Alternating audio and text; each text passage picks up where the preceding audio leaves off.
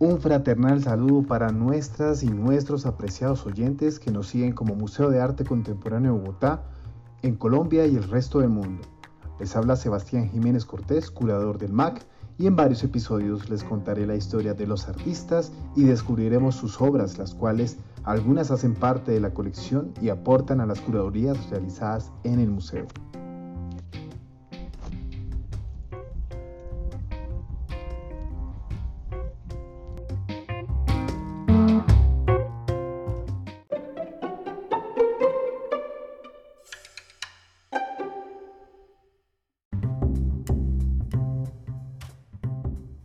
En este primer segmento te llevaré en una breve travesía por la vida del artista Carlos Colombino y al finalizar descubriremos su obra El Burgués de 1966 expuesta con la curaduría Identidades Híbridas 2020 en el MAC. El artista que les contaré en este episodio fue arquitecto, artista plástico y poeta paraguayo. Nació en Asunción el 20 de octubre de 1937 y tristemente falleció en su ciudad natal el 14 de mayo del 2013. Inicialmente fue autodidacta, cursó estudios de arquitectura en la Universidad de Asunción y de arte en Madrid y París. Realizó trabajos urbanísticos y arquitectónicos y fue profesor de la Universidad Nacional y Católica de Asunción.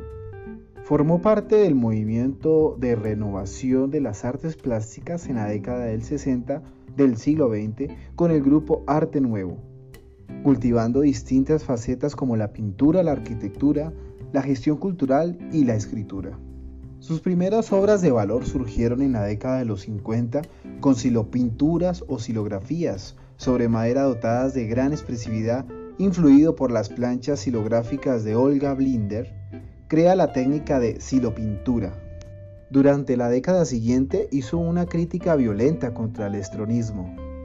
Seguidores de Alfredo Stroessner que fue presidente y dictador en Paraguay, con un conjunto de obras como Los Generales, El Cardenal, Los Constituyentes o Los Capangas, que le valieron el Gran Premio de la Bienal de Quito de finales de los 60. En esos últimos años nació su hijo Santiago. Enseguida de ese importante acontecimiento para su vida, expuso en la Bienal de Sao Paulo la serie Los Torturados, y realiza la caricatura del dictador Stroessner. El general hace un objeto móvil de madera que la llamó La Chismosa sobre los delatores de la policía política paraguaya. A mediados de los 70 trabajó en el estudio de arquitectura que crea con Beatriz Chassi y con Olga Blinder, que fundan una colección circulante de obra gráfica destinada a estudiantes y público masivo y finaliza esa misma década fundando el Museo Paraguayo de Arte Contemporáneo, del cual fue director. Posteriormente ocupó el mismo cargo en el Centro de Artes Visuales y en el Museo del Barro, del que fue cofundador. Su extensa obra plástica incluye grabados, pinturas y esculturas, entre las que se destaca el panel frontal de la Catedral de Concepción en el departamento homónimo. También les cuento que nació su hija Lía, en el 74. Cuando inició los 80 se inauguró el pabellón del Museo Paraguayo de Arte Contemporáneo en Isla de Francia, con una exposición de gráfica española contemporánea. En ese entonces el Museo del Barro se traslada a Asunción, incorporando diversos acervos formados y con una colección de ñanduti. Con otros artistas crea el Centro de Estudios de Teatro y Artes Visuales, ZBEP, en la Universidad Católica, pronto clausurado por las autoridades eclesiásticas. Los estudiantes se trasladan a la sala del Museo de Isla de Francia, donde continúa la actividad formativa. A mediados de la década se edifica el taller de estudiantes actual acceso del Centro de Artes Visuales, iniciándose la construcción del Museo del Barro. Al final de esa década se publica el libro Colombino, con textos de Augusto Roa Bastos. Luego del golpe del 2 y 3 de febrero que dio fin a la dictadura, la Fundación Carlos Colomino Lailla es reconocida por el nuevo poder ejecutivo. Acá hay un dato curioso que les quiero compartir. 22 años luego de haberse realizado, eh, por primera vez se expone en Paraguay el general Acuerda y un general obras críticas sobre el dictador. Entrando los 90, todas sus ambiciones continuaban floreciendo hasta que en el 93 un tornado daña la sala de arte indígena y el depósito superior del Museo del Barro. Por ese motivo cerró sus puertas durante dos años mientras se realizaban las restauraciones. Pero luego de lo ocurrido viajó a La Habana, Cuba, ciudad que lo declaró huésped ilustre. Luego viajó a Francia para los actos del cincuentenario de la Declaración de los Derechos Humanos por las Naciones Unidas, en París.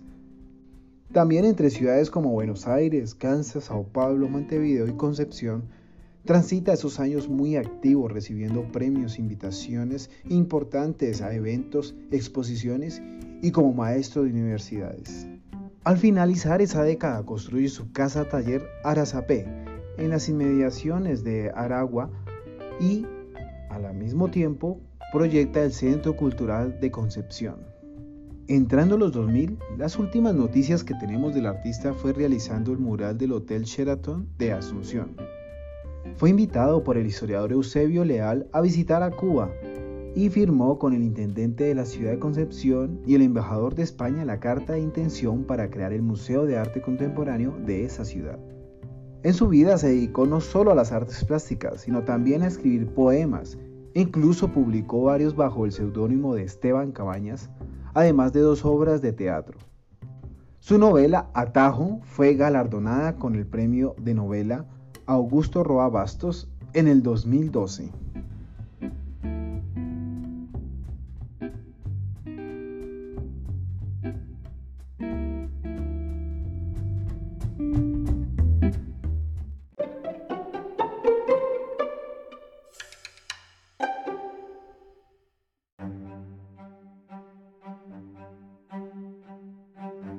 Muy bien, mis apreciadas y apreciados oyentes, después de haber hecho esta ligera travesía en la trayectoria del artista, ahora enseñaré la esencia de esta historia. Si me asistes en esta narración, entonces expondré la obra que nos dispuso el artista en 1968 y que se encuentra catalogada en la colección del MA. Expuesta con la Curaduría de Identidades Híbridas 2020, expondremos detalles descriptivos y opiniones sobre los símbolos o concepto que carga la obra e interpretar cada detalle que la configura. En este último segmento del episodio les invito a que activen la imaginación, entren en la textura de la madera con sus vetas y anillos, para que así juntos podamos descubrir el trabajo dedicado y delicado de la talla y la silografía con la obra de Carlos Colombino, que como ya se enteraron nació en 1937 en Asunción y fallece en el 2013 en la misma ciudad paraguaya. Esta se titula El Burgués, realizada con la técnica mixta sobre madera en 1966 con unas dimensiones de 1,60 por 59 centímetros y actualmente se encuentra catalogada dentro de la colección de nuestro Museo MAC. Según los críticos de arte desde sus primeras obras conocidas, realizadas en la década de los 50, Carlos Colombino planteó siempre en su obra como una expresión crítica y renovadora. A lo largo de su carrera, especialmente durante la dictadura estronista, su trabajo fue varias veces desacreditado y atacado debido a su fuerte repudio al autoritarismo. En respuesta de las críticas que se decían en aquel tiempo, el artista, fiel a su estilo provocador, pagó una publicación en los principales diarios del país con un texto que simplemente rezaba, Me resbala, firmado Carlos Colombino. Su humor corrosivo y su ironía junto con su genio creador eran las mejores armas de resistencia que Colombino utilizaba. Incluso en una entrevista realizada a finales de los 90 expresó, no sirvo para pegarle a nadie, pero para eso tengo mi lengua. Ahora bien, en su mente van a crear entonces la obra El Burgués. Teniendo presente el título e imaginando los detalles que la configuran, vamos a describirla. En el encuadre encontramos tallado sobre un retablo el retrato alargado de un personaje que en relieve se evidencian las malformaciones de su gesto corporal y más aún el facial, en él se ven de manera caricaturesca los ojos saltones, desorbitados, como los de una mantis religiosa o una langosta, con el cuello alargado como una jirafa y su cuerpo se ve hasta el pecho, se insinúan formas un poco accidentadas que representan los hombros y las manos del personaje. Recordando el estilo de Guayasamín con formas orgánicas, pero más redondeadas que el artista ecuatoriano. La figura está dibujada y tallada con el contorno del personaje en relieve, el cual se distingue del fondo por la variación tonal de colores sanguina y sepia sobre un fondo ocre o crudo de la madera con sus imperfecciones. Los dos colores oscuros están cubriendo parte del cuerpo y en degradé entre la sanguina y el sepia está el rostro y el cuello.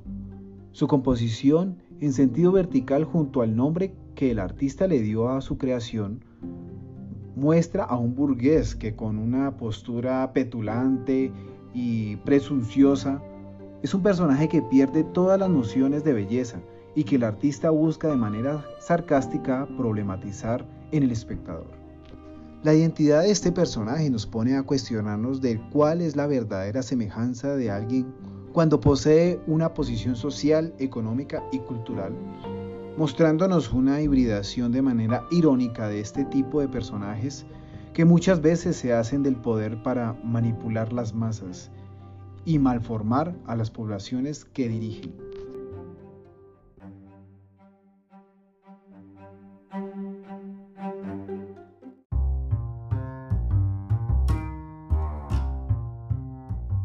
Estos parámetros interpretados de la simbología de la obra junto al tema que se propone en la curaduría son las evidencias que nos ofrece la obra para ser incluida dentro de la curaduría Identidades híbridas expuesta en nuestro museo recientemente. Señoras y señores, esta es entonces la obra del artista y su aporte a la construcción de identidad y en la historia del arte contemporáneo colombiano. Apreciadas y apreciados oyentes, quiero invitarlos a que observen la obra, saquen sus propias conclusiones y comenten en nuestras redes sociales. E invito a que me sigan escuchando en siguientes episodios, investigando la vida y obra de los artistas que construyen nación a través del arte. Nos escucharemos nuevamente hasta la próxima.